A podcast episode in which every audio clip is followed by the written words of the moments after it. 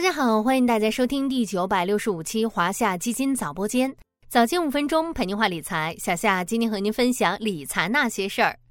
年初的每一周似乎都是满满当当，这不，过去这一周又发生了许多大事儿，从海外到国内，从宏观到民生，从行业到公司。话不多说，直接进入主题，看看过去一周都发生了哪些大事儿。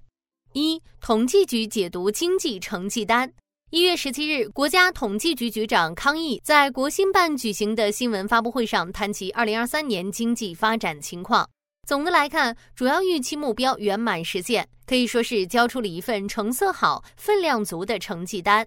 对于过去一年的经济表现，可以概括为回升向好、成色十足、表现亮丽、殊为不易。分季度看，呈现前低、中高、后稳的态势，向好趋势进一步巩固。按照可比价计算，二零二三年经济增量超过六万亿元，相当于一个中等国家一年的经济总量。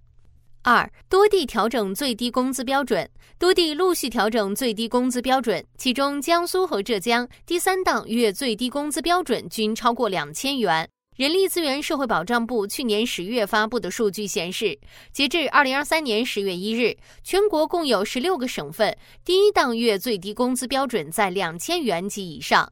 三七十城二手房价格环比全线下行。国家统计局公布了二零二三年十二月份七十城房价格变动情况和二零二三年全国房地产市场基本情况。二零二三年全国房地产开发投资十一万零九百一十三亿元，比上年下降百分之九点六。其中，商品房销售额十一万六千六百二十二亿元。去年十二月，七十个大中城市中，七个城市新房价格环比上涨，二十个城市同比上涨，七十城二手房价格环比全线下行，同比仅成都上涨百分之零点五。四，华为万科联手放大招，华为汽车业务又有新动向。一月十六日，万科和华为在深圳签署了关于全屋智能的战略合作协议。二零二四年将是鸿蒙生态进化的关键一年，地产行业将是鸿蒙生态快速扩张过程中的延伸方向之一，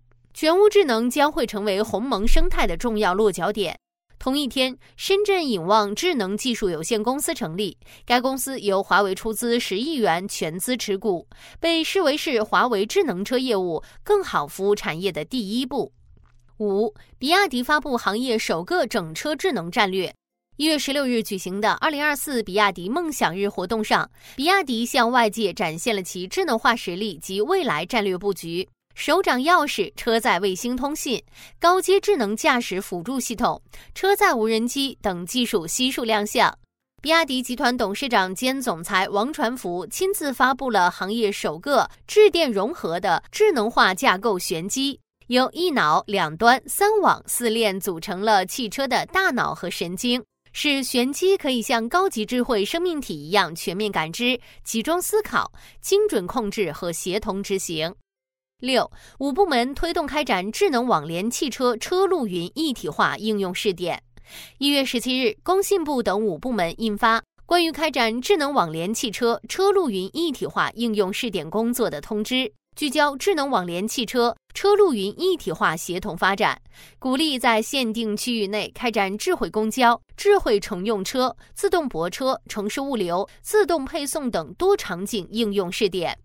七。苹果官旗降价，苹果官方旗舰店线上平台迎来降价。自一月十七日零点起，天猫 Apple Store 官方旗舰店上线迎新春限时优惠活动，手机、电脑、平板、耳机等全线 Apple 产品官方直降。iPhone 十五全系列优惠一千元，到手四千九百九十九元起，低于苹果官网周一公布的五百元降价幅度。八。贵州茅台热搜不断，飞天茅台放量供应仍然秒空。为了稳定春节期间飞天茅台终端市场价格，最近各大平台都加大了原价，也就是一千四百九十九元飞天茅台的投放。但天猫平台飞天茅台开售依然秒空。一月十六日，贵州茅台因股价跌破每股一千六百元，市值跌破两万亿元，冲上热搜。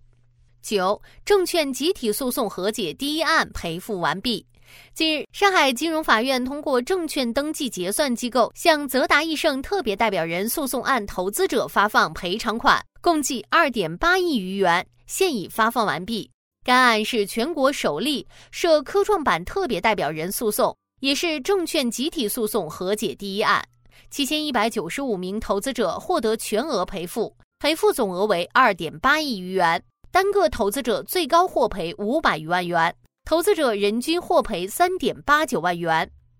十，巴菲特又出手了。当地时间一月十六日，股神巴菲特旗下伯克希尔哈萨韦公司宣布，已从哈斯拉姆家族手中收购北美最大旅行服务中心运营商 Pilot 旅游中心剩余百分之二十的股权，后者成为伯克希尔哈萨韦的全资子公司，进一步扩展了伯克希尔哈萨韦在旅游服务领域的业务版图。好了，今天的华夏基金早播间到这里就要结束了，感谢您的收听，我们下期再见。